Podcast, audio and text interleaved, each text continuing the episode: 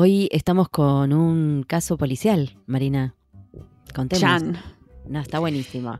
Yo quiero Es contar cómo me enteré de esto. Sí, es Insólito caso El del insólito coreano que no va a juicio porque no consiguen traductor.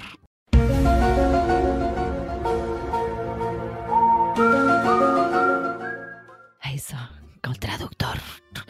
Esto es muy genial. O sea, quiero contarle a la gente que eh, estoy, soy parte de un grupo de traductores en WhatsApp donde se comparten ideas, opiniones, ayuda, etcétera, etcétera. Y alguien puso este titular hoy a la mañana que decía coreano no va a juicio. Por, por falta de traductor, ¿no? Era como así como tipo eh, el, el título cortito en la tele. Y todos La primera como, reacción fue, ¿qué? ¿Eh? ¿Cómo puede ser?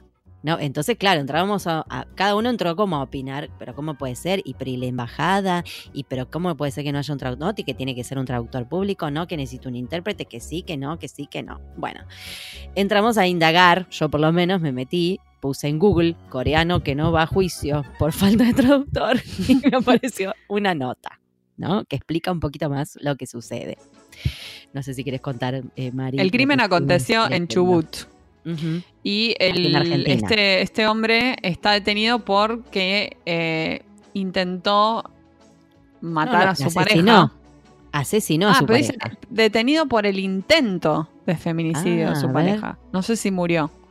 Ah, yo entendí que. sí. Bueno, está bien. Entonces, capaz que la, la Pare- pobre señora. pareciera que, viva. según el artículo que está muy mal escrito, no estábamos agarrando la cabeza. Intento de homicidio doblemente agravado por el vínculo y por ser cometido mediante violencia de género. Bueno, es verdad, claro, no, está, no sabemos si la mató o no, habríamos Lo que sí que sabemos ver, es que se puso unos guantes negros. no sé por qué eso es relevante, pero en el artículo sabemos. que ese punto Sí, se puso unos guantes negros menciona. y eh, la agarró con sus manos. Con sus manos, no con las de otro, con no te sus sé el pronombre demostrativo para referirse a la parte del cuerpo, que sabemos que eso está mal. El señor. Sí.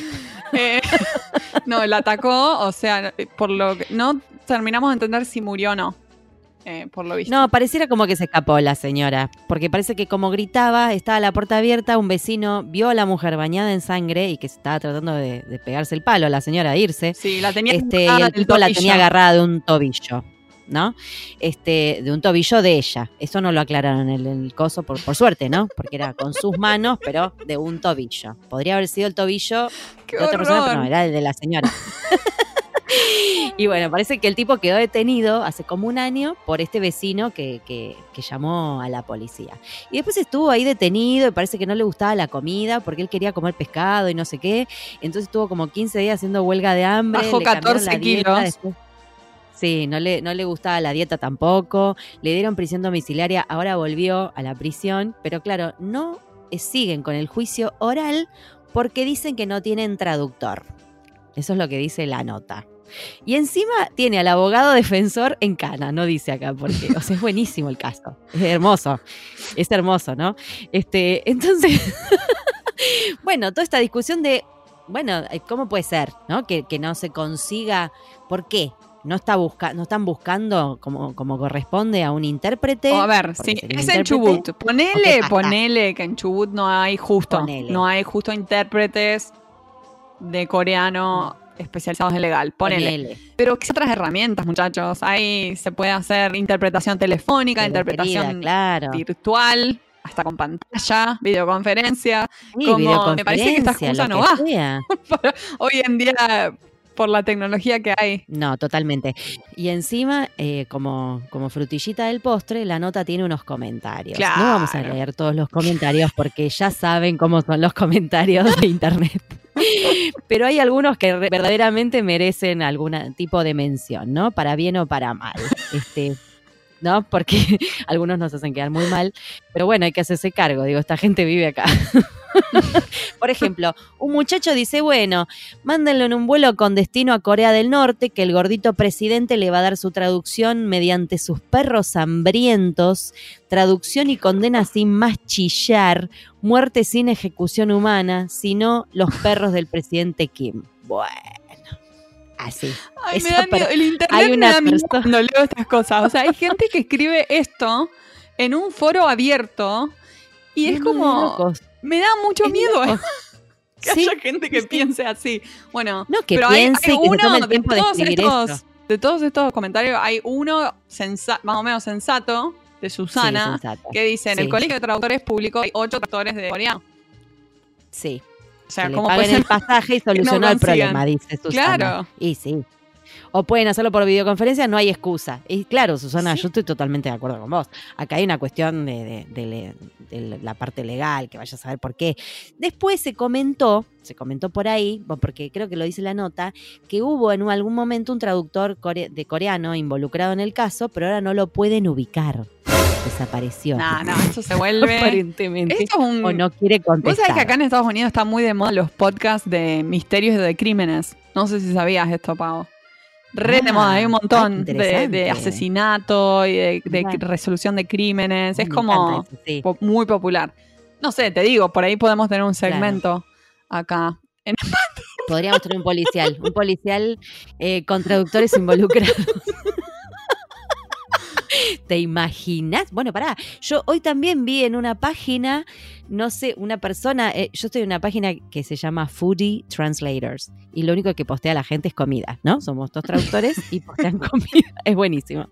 Entonces hablan de comidas de platos. Y hoy una entró, apareció una que dice, no, yo sé que no es el lugar, todo esto en inglés está escrito, ¿no? sé que no es el lugar, pero tengo una, una amiga que está con un problema de custodia de sus hijos y no tiene traductor de neerlandés y le estoy ayudando con Google. ¿Dónde encuentro un traductor? Yo dije, ¿qué? ¿Pero qué pasa con el mundo? Y le digo, ¿pero cómo? Le puse, ¿cómo puede ser que esté con un tema legal y nadie le, le dé un intérprete? ¿En qué país vive? ¿De qué país sos? No me contestó todavía. Estamos todos locos. Todos, todos, todos los policiales me aparecieron hoy. Es bizarrísimo. ¿Qué, onda? Bueno, menos ¿Qué? O sea, nos reímos, pero claramente esto es como muy trágico. Muy. Léanlo, el insólito caso del coreano Sí. que no va a juicio porque no consiguen traductor, porque no sé qué es lo, lo que más me parece un, horror. sí. Si el crimen en sí, si el hecho que no lo puedan condenar, no sé. Sí, que, no- Todo sí, que le manden viandas porque no le gusta la comida, los comentarios que hace la gente. se queja porque quiere frutos de mar. ¿What? Sí, estamos todos locos. A mí esto me estresó mucho. La verdad que vamos a tener que charlar con nuestra próxima invitada, que nos va, nos va sí, a estamos. Ya me Problemas de cuello. Sí. Leyendo estas pavadas. Así que mejor pasemos a la entrevista, Mari. Mm, Dale que sí. Hoy vamos a hablar Dale. sobre ergonomía en el trabajo. exacto.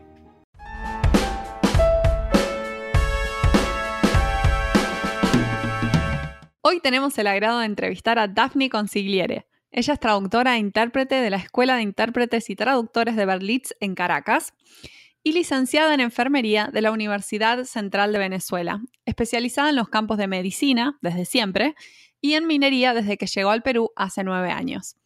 Tiene experiencia laboral en quirófano, ergonomía, salud y seguridad ocupacional y televisión, entre otros. Actualmente, Daphne es gerente general de una empresa de traducción e interpretación y producción general de eventos. Daphne ha realizado talleres de interpretación de aspectos funcionales de salud ocupacional, de salud y seguridad ocupacional y de ergonomía en puestos de trabajo.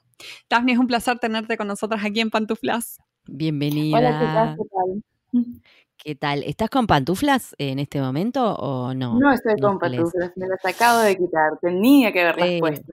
Pero, ¿cómo justo te la sacaste? Yo no te puedo creer.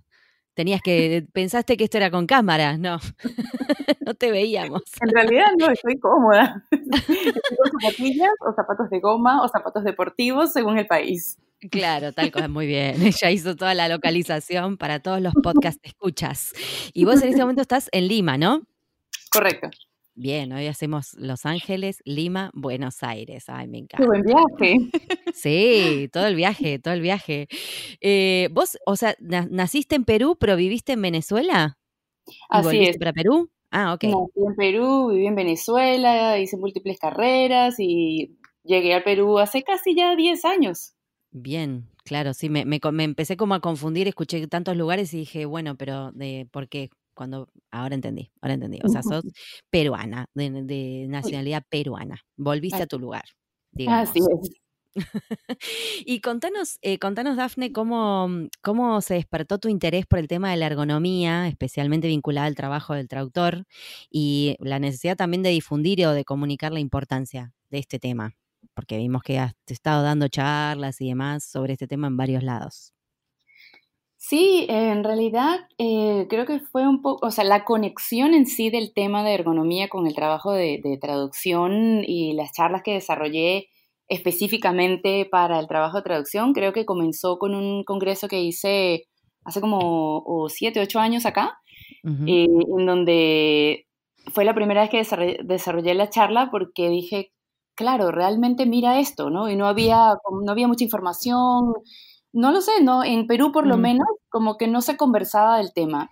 Y yo dije, pero a ver, con todo lo que yo había trabajado en, ergonomía específicamente en puestos de trabajo, y decía, pero si somos nosotras las que pasamos entre 14 y 16 horas sentadas, o sea, que es mejor eh, trabajo para justamente aplicar los principios de la ergonomía, que nosotras que estamos paralizadas, sentadas, ¿no? A veces demasiado, demasiado, estáticas y efectivamente ahí comenzó eh, la aplicación directa de, estos conocimientos que yo tenía de otras de otros trabajos y de, otro tipo de áreas específicamente al área de traducción que me pareció tan pertinente eh, y lo, lo explico con específicamente nuestro trabajo porque realmente es como el puesto de trabajo perfecto para ejemplificar todos los daños que nos podemos ir haciendo a lo largo del tiempo, a menos que tomemos ciertas medidas. Con el agravante que, de que además muchos de nosotros no nos movemos de casa para ir a trabajar, porque Exactamente, hay gente que corre aunque sea el colectivo, pero nosotros no. No, a la cocina corro yo no. No, no, yo ni eso. Entonces eh, tenemos ese agravante también, claro. Sí, sí. Sí, y por eso una de las cosas que yo más, eh, mayor hincapié hago, si se quiere, es eh, que si bien chévere que ¿no? conozcamos y aprendamos mucho de ergonomía o de qué, dónde debe estar la pantalla y todo ese tipo de medidas, lo más importante realmente es que lo tengamos claro nosotros en nuestro cerebro, porque somos nosotros las que tenemos que acordarnos de movernos, pararnos, saltar, ¿por qué no? Estirarnos, hacer lo necesario, cerrar los ojos, parpadear. Somos nosotros las que tenemos que tomar las medidas necesarias para que no nos, no nos veamos afectadas en el futuro. Exacto, ser conscientes todo el tiempo. Daphne, ¿cuáles son los errores más comunes? Porque, o sea, los traductores, al estar todo el tiempo sentados, yo, yo ya, por ejemplo, me parece que lo que hago está muy mal, que es subir las piernas. Yo no puedo tener las piernas para abajo. Ese es un problema que tuve en la escuela primaria, donde los profesores me decían, baja la pierna, Marina, por favor. Pero yo no sé, es como que necesito tenerlas para arriba las piernas. Yo también. me comentaban que eso podía ser muy malo.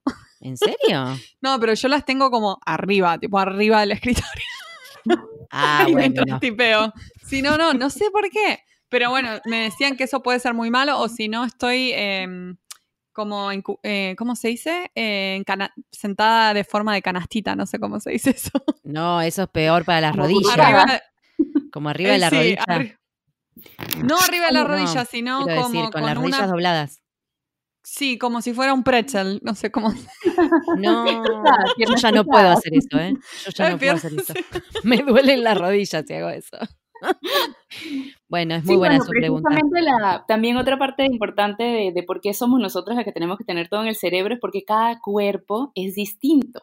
Mm. claro. Eh, yo, por ejemplo, soy bajita.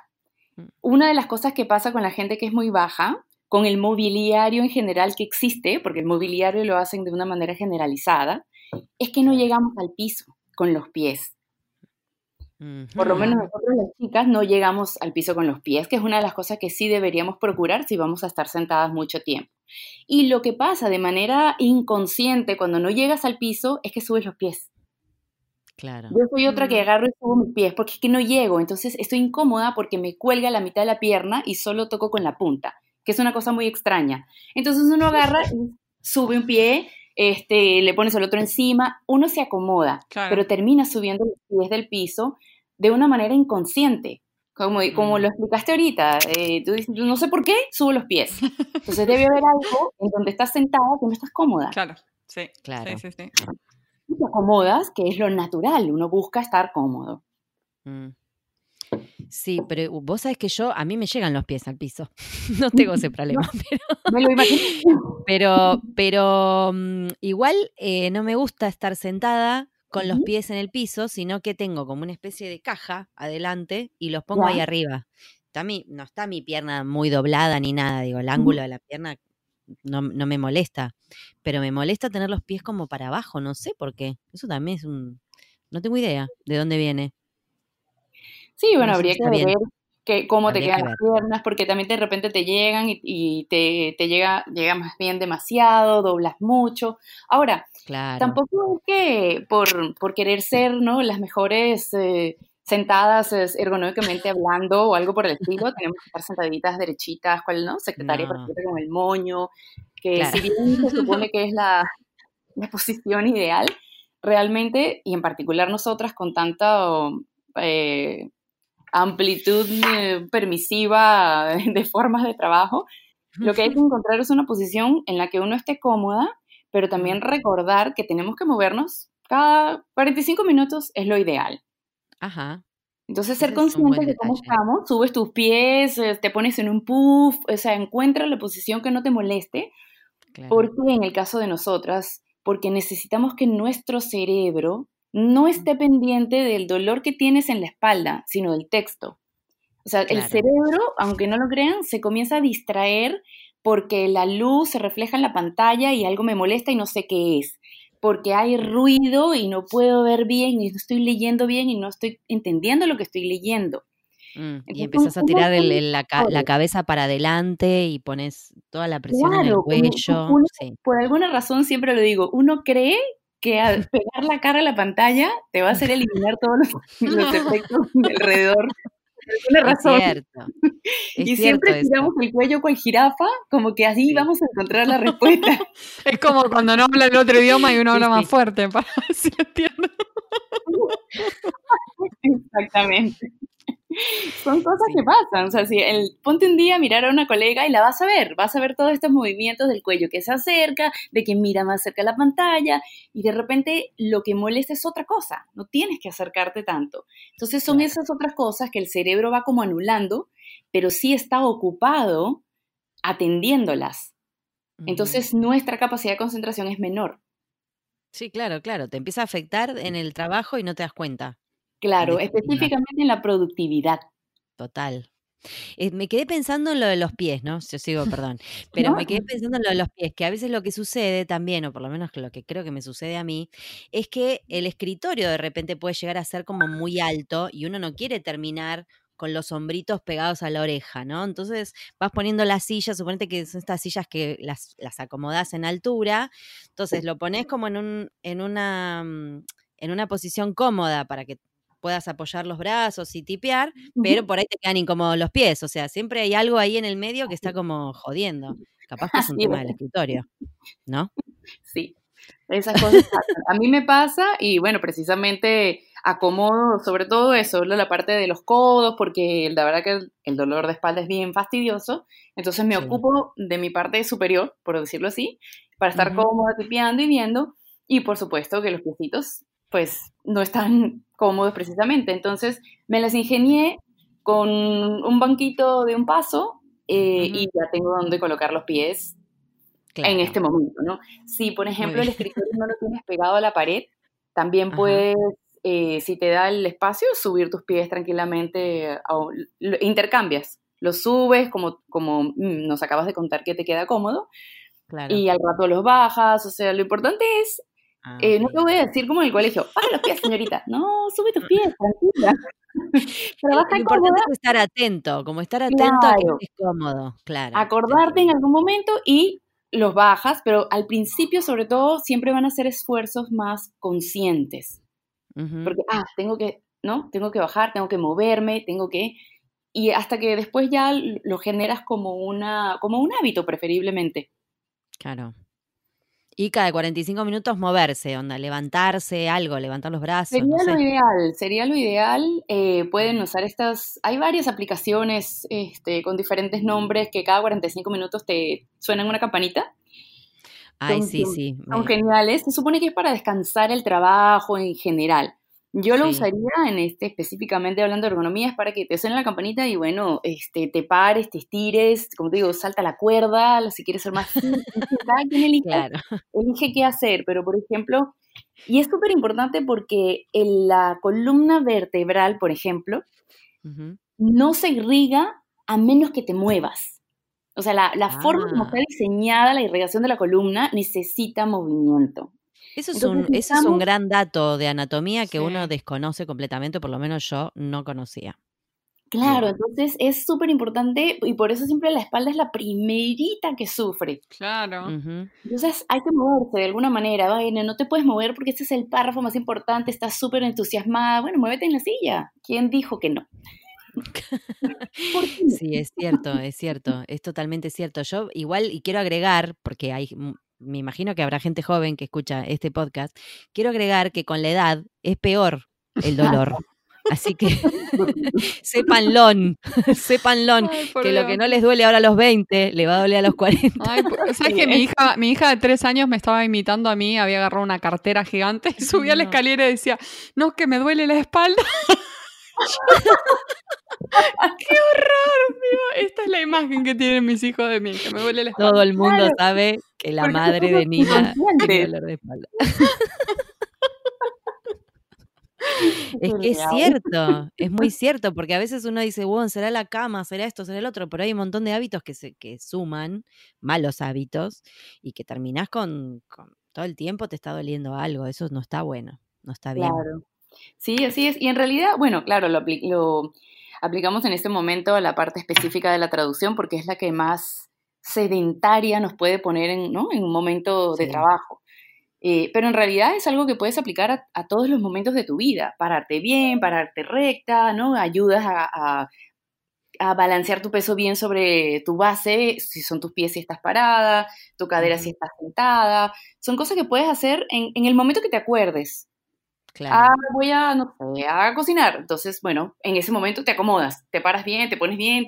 Yo siempre digo que se pongan un hilito en, la cabeza y lo jalen hacia arriba y, y, eso te ayuda a ponerte derechita. me gusta, me gusta eso. Ahí me estoy, estoy haciendo ese efecto. ¿Y hay alguna, hay alguna consejo útil además de esto de, de, movernos cada 45 minutos? ¿Algunos otros hacks que nos puedes dar en, a los traductores? Hay varias cositas. Por ejemplo, la, pantalla es algo que eh, yo siempre recomiendo que nos acostumbremos a usar con el menor brillo posible. Mm. Incluso hay una, hay una posibilidad eh, de quitarle, sabes que la pantalla está hecha de puntos lumínicos. Hay una posibilidad de entrar a un sistema operativo que, que te, que puedes, eliminar, puedes bajar el número de puntos que se encienden. Esa parte técnica todavía no, no la manejo ah, yo particularmente muy bien, pero igual lo digo porque habrá quien sí sabe, quien sí maneja mejor ese tipo de cosas. Por mi parte, lo que hago es bajar el brillo, de verdad, a casi que dos puntos. Eh, y mm, ¿Por qué? Primero entremos a por qué. Justamente el brillo de la pantalla, de cualquier pantalla, de la computadora, del teléfono, del iPad, genera un efecto hipnotizante. Entonces, hipnotiza a las personas del, eh, y qué es lo que hacemos o dejamos de hacer que no nos damos cuenta, no parpadeamos. Ajá. Y no parpadear comienza a secarte el ojo. O sea, el ojo es un órgano que necesita estar mojado siempre. Por eso parpadea. Cada vez que parpadea, él se, es como se, se echa un bañito de, de líquido constantemente porque el ojo tiene que estar siempre mojado. Entonces, cuando estamos mirando un texto o lo que fuera que estamos viendo en una pantalla y sucede esto que no parpadeamos, después, lo primero, después de trabajar, digamos, de 7 de la mañana a 9 de la noche, lo primero que van a agarrarse son los ojos. Sí. O se acuestan y le arden los ojos. Es porque no has parpadeado, el ojo ha estado seco mucho tiempo y eso lo afecta. Entonces, puede que un día, ah, ya terminaste tu traducción, tienes dos días para recuperarte y todo maravilloso, pero a la larga, efectivamente, como dijeron por ahí, además, cuando nos ponemos más viejitas, se puede generar el síndrome del ojo seco. Y terminamos nosotros con 60 años y nuestras lágrimas artificiales. Claro, no. andar poniéndose gotitas en el ojo que a mí me da mucha impresión. No, no, no, no. Voy a parpadear más seguido. Un truco, claro, un truco es bajar el brillo para bajar un poco esto. Y la lucha, digamos, de cada, cada persona que lo intente hacer es, ay, es que no veo, porque es la primera la primera reacción, es lo natural. Pero bájalo y mira, claro que ven. O sea, ahorita mismo si quieren prueben y, y es que no ves igual que la otra vez, pero todo se lee perfecto, las letras siguen allí, todo sigue perfecto. Y te da como ese miedo de esforzar la vista. Entonces, yo no, no, lo, no uso nada con mucho brillo, pero igual siempre me da esa sensación de, ay, y, no sé si... Y hay que evitar el fondo blanco si es posible, o sea, meter algún, algunos otros tonos. Bueno, eso es algo que yo estoy haciendo hace más o menos un año también. Estoy cambiando mis fondos a, bueno, lo que dentro de lo que me ofrece la computadora hay uno negro y la verdad que me descanso mucho más. O sea, ya no, no todos mis fondos son mm. blancos. Si pueden poner su página de trabajo beige o gris, también funciona. Ayuda bueno, Lo van a sentir. O sea, yo siempre digo, prueben porque lo vas a ir sintiendo. Wow. el primer, el primer esfuerzo o el primer, la primera prueba siempre es muy, muy consciente, pero hay que hacerla. No es que bajas el brillo y dices, ay, no veo, y lo vuelves a subir. No, primero como que oblígate a intentarlo a ver si es verdad que no es o a ver qué pasa, ¿no? A ver qué pasa. efectivamente, si se ponen la campanita dichosa a los 45, mm, Sí, sí, sí. O sea, acuérdense, ah, puedo cerrar el ojo un rato, porque no lo estamos cerrando y no lo sabemos, no nos damos cuenta. Sí, además, ahora en, en la modernidad, que todo el mundo está con pantalla de todas maneras, porque no solamente cuando estás trabajando, sino que le estás dando el teléfono, y si no a la tablet, y si no a la tele. Yo llevo con la vista muy cansada a la noche, muy cansada. No sé si es la edad o es tanto tiempo en la compu acumulado. Bueno, un poco de todo, Mari. Yo creo que es pantalla, sí, pantalla. ¿Y qué, qué, hay alguna mm, hay algún ejercicio o alguna recomendación para el cansancio de la mano con el mouse? Ponele la mano, la muñeca, viste, yo sé que hay cosas para descansarla, pero... El cansancio es la parte más light. Sí, claro, este después podés terminar con cualquier cosa. Claro, y, ese no es muy después, no tienes que ser muy vieja para tener un, síndrome de túnel carpiano, un dolor, un, tendón inflamado. Una cosa que puede, que, que sirve bastante, bueno, aparte de buscar un mouse un poco más ergonómico o usar el trackpad o aprender a usar las dos cosas. También puede ser autoentrenarte a usar el mouse con la derecha y con la izquierda. Ah, es buena esa. Tenés razón. Eso nunca lo probé. Claro, porque si, por ejemplo, eres derecha. Si una, agarras la otra. Claro, tienes, pero nuevamente, por eso digo autoentrenarte, porque a la primera vas a decir, ah, no puedo, me tardó cinco horas. Obviamente primera vez en tu vida que agarras el mouse con la izquierda o viceversa. Entonces hay que hacer siempre un esfuerzo hasta que ya, mira, ya puedes. Entonces tú misma haces tus calendarios o ves qué haces. Esta traducción la voy a hacer con la izquierda, la próxima traducción con la derecha, o esta hora, o este día, o esta semana. Ya lo intercalas como prefieras, pero es bueno usar las dos manos. Sí. Qué bueno eso. Sí, eso está bueno, la verdad, nunca se me ocurrió. Eh, porque a veces, de verdad, más allá de que uno no, no, no quiero terminar con la garra como el, capítulo ese de Friends, que Chandler está jugando al Pac-Man y queda con la garra. Una vez no se da cuenta de la cantidad de, tensión que tiene en todo el cuerpo. Y, en serio. Y me empieza como a doler un poco la muñeca. Entonces no quiero terminar, ¿no? Con un problemita. Claro, eh, además voy a ver si Parar y mover tu muñeca y todo eso así como si estuvieras bailando. Este, también, que también ayuda porque también entonces ayudas con la circulación y con, ¿no? relajas un poco el tendón, porque efectivamente tú lo acabas de decir muy bien, uno no se da cuenta de lo tenso que está. No, claro. estás tenso, sí, estás trabajando con el cerebro, pero tu cuerpo está cual cuerda de guitarra. Sí, sí, sí, es tal cual eso. El cerebro, el cerebro también queda frito, pero bueno, ahí ya no sé cómo más. Sí, el cerebro tiene esto que él duerme y descansa, a veces. en el mejor de los casos.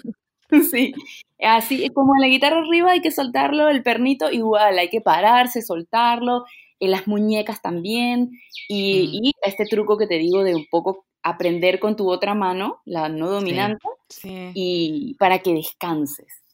Sí. La otra, cada, cada mano. Está buenísimo eso.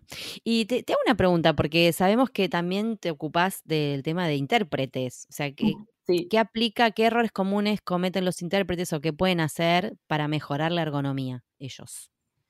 Bueno, en interpretación es un poco más eh, limitado todo, porque claro, eh, saben, ¿no? Trabajamos en una cabina de unas medidas eh, bien chiquitas. Chiquitas, sí. Y allí en realidad sería, lo fantástico sería que nosotros pudiéramos diseñar las cabinas.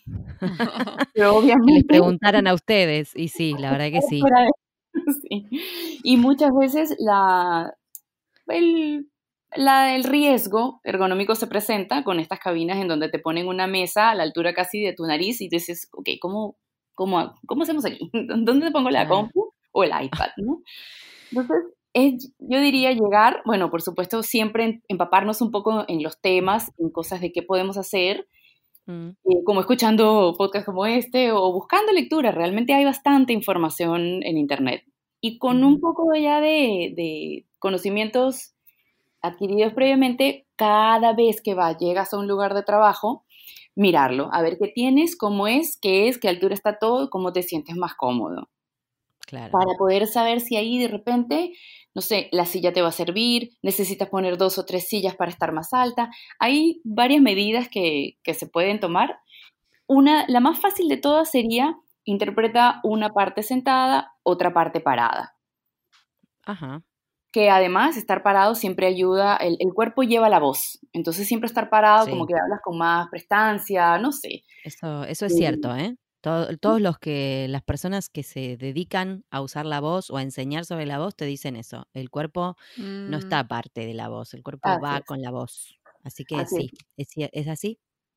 Sí, entonces eso ayuda, cambiar de posición ayuda, si es algo más técnico, mm. si es la presentación, pues no te sientas tranquila, o sea, alterna, porque finalmente igual también son siete horas, ocho horas, ¿no? De una conferencia, que estar todo el tiempo en lo mismo, de repente descansa, cuando te toque tu, descanso que vas a acompañar a tu compañera nada más eh, de, apoyo, ahí te sientas, o sea, en realidad lo que sea más cómodo para cada una, pero sí alternar, pudiera ser una alternativa, una ayuda a que no te, no te quedes tiesa todo eso, porque realmente ahí estamos más tensas, creo yo, que en una traducción. Sí, claro. El cerebro bloquea todo lo demás, porque es la única manera. Claro tenés toda la concentración puesta ahí y todo el y te olvidas del resto. O sea que es difícil también generar esa conciencia. Si el zapato te molesta, quítatelo. O sea, así de sencillo. Ahí no hay, no hay me lo cambio, me lo pongo después. No. A los intérpretes. Así mismo. Me encanta, me encantaría ver una cabina que el intérprete se esté desnudando, por ejemplo, tipo le molesta el saco, le molesta, se, saca todo y ya nadie escucha la conferencia. De repente. No, sí la escuchan porque si todo va bien, nadie voltea, así que no hay problema. Claro, claro. Daphne, ¿tenés alguna rutina propia antes de sentarte a trabajar o alguna cuando después de trabajar que, que hagas cuando terminas de trabajar? Como rutina, no, no la catalogaría como rutina realmente, pero sí, sí me estiro, siempre me estiro como si estuviera despertando realmente. Claro. Este, lo más que puedo, porque además el cuerpo me lo pide, es una cosa que el cuerpo te pide, te, a gritos te pide que por favor te muevas, te estiras o algo. Trato como rutina, si pudiera decir que normalmente si trato de, de hacer algún ejercicio deporte. O sea, necesito mover mi cuerpo, sea clases de tenis, sea un gimnasio. Cada persona en realidad tiene que encontrar lo que le guste, porque no es obligado ni con sufrimiento. Tiene que ser una actividad que te, guste, que, te divierta, que te entretenga, para que te animes a hacerla. Entonces, cualquier cosa que mueva el esqueleto es fantástico, así sea ir a bailar. Sí, sí, claro. Claro, es, porque si no, no funciona, no vas. Y además...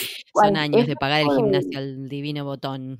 Claro, claro. Además, ese tipo de actividad, si lo vuelves rutinario en tu vida, sea que vas a bailar todos los días o no sé, lo, como te digo, lo que le guste a cada quien, mm. ayuda a que fortalezcas tu cuerpo, de manera tal que cuando también estés sentada, los músculos también te pueden sostener mejor durante mayor tiempo. O sea, no están, no son separadas las dos actividades si bien las realizas de una manera separada, se complementan. Hay que hacerlo hábito, hay que hacerlo hábito para hacerlo sin pensarlo, sí o sí. Tengo que salir a mover el esqueleto, como decías, eh, y que sea un hábito más que que sea optativo, porque si es optativo, nada, mm, como uno encuentra cualquier excusa. Ay, sí, por supuesto, pues, eso es normal, natural. es, el frío, el sueño, tantas excusas. siempre hay algo, siempre hay alguna excusa. Sí, sí, totalmente, es así. Este, mm, Dafne, ¿cómo ves? Nosotros acá en esta, te cuento, en esta segunda temporada de Empatuflas, estamos haciendo una pregunta que es, em, se podría decir un poco filosófica, un poco futurista, porque va en cada, en cada uno, ¿no? En la mirada de cada persona, y te la vamos a hacer a vos, obviamente. ¿Cómo ves al traductor del futuro? Desde esta óptica, ¿no? También, digo, que estamos charlando. Al traductor del futuro. Chan. Chan, chan, chan. Chan, chan, chan, chan. Crippled. No.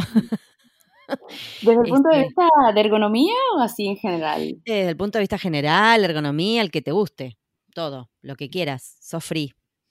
Bueno, en realidad lo primero que se me ocurrió fue pensar en, bueno, en el tema que estamos, que estamos tratando y de alguna manera, sí, sin pensar mucho, lo primero que se me ocurrió fue que posiblemente vaya a tener menos problemas que nosotros, porque se me ocurre, por alguna razón cuando dijiste futuro, se me ocurre que el traductor del futuro va a estar o va a tener que estar menos tiempo sentado, trabajando bien sea el texto, el subtítulo o lo que fuera, quizás por herramientas, por desarrollos, ¿no? Pensando un poco en que por lo general todo tiende a, a hacerse más streamline, más rápido, ¿no? Y fue lo primero que se me ocurrió, que posiblemente tenga, mm, no, no, posiblemente los problemas sean hasta otros. Sí, probablemente, sí, seguro, algún problema va a haber. por ejemplo, eh, cada vez más estamos más pegados, como bien lo dijeron hace un ratito, a cualquier pantalla. Ya no es solo que ves la pantalla cuando te sientas a trabajar como era antes. Claro. Ahora ves la pantalla todo el día. Algún tipo de pantalla estás mirando, así sea para la parte de diversión. Y cuidado, y para hacer gimnasia también se nos ocurre poner una pantalla y hacer yoga mirando a una chica. Tal cual, todo pantalla. Totalmente, todo pantalla, todo pantalla. Claro, yo creo que más hacia allá y hacia el uso de, de la herramienta eh, iría la parte o el enfoque de, la ergonomía y de cómo cuidarnos, porque nos estamos tecnificando mm, completamente. Estos aparatos son una extensión de nosotros hoy en día. Sí, mm. es así. Bueno, quizás este, en un futuro, tomando en cuenta esto que decís, eh, no sé, eh, encontramos esa, esa bicicleta que venga con la compu pegada y le dictamos a la compu. No tiene energía. Ahí está, solucionado. Claro, escribís con los pedaleando, vaya a saber. O ya no escribís más, directamente le dictás, como hablamos también, con, los programas tipo Dragon. Bueno. Salvamos las muñecas. Puede ser. puede ser, puede ser. Bueno, Dafne, muchísimas gracias por eh, juntarte un ratito con nosotras a charlar. Ha sido un placer. La verdad que el tema es muy importante y es cierto que no tomamos mucha conciencia. Va, yo. Sí, no, más bien muchísimas gracias a ustedes. De verdad ha sido súper, súper chévere conversar con ustedes. Hay muchos puntitos, muchas cositas, pero sí, básicamente hay que moverse. Hay que moverse. A mover el esqueleto. Tarea para la casa de todos los podcasts escuchas a mover el esqueleto. Que además el podcast lo pueden escuchar, eh, no sé, con el celular, con cualquier cosa, mientras caminan, mientras hacen otra cosa. Así que acá en el podcast estamos ayudando, en realidad. Tal cual, hay que salir de la casa, caminar. Salir un poco. Muchísimas gracias, Dame un beso grande. Muchas gracias. Un beso, cuídense.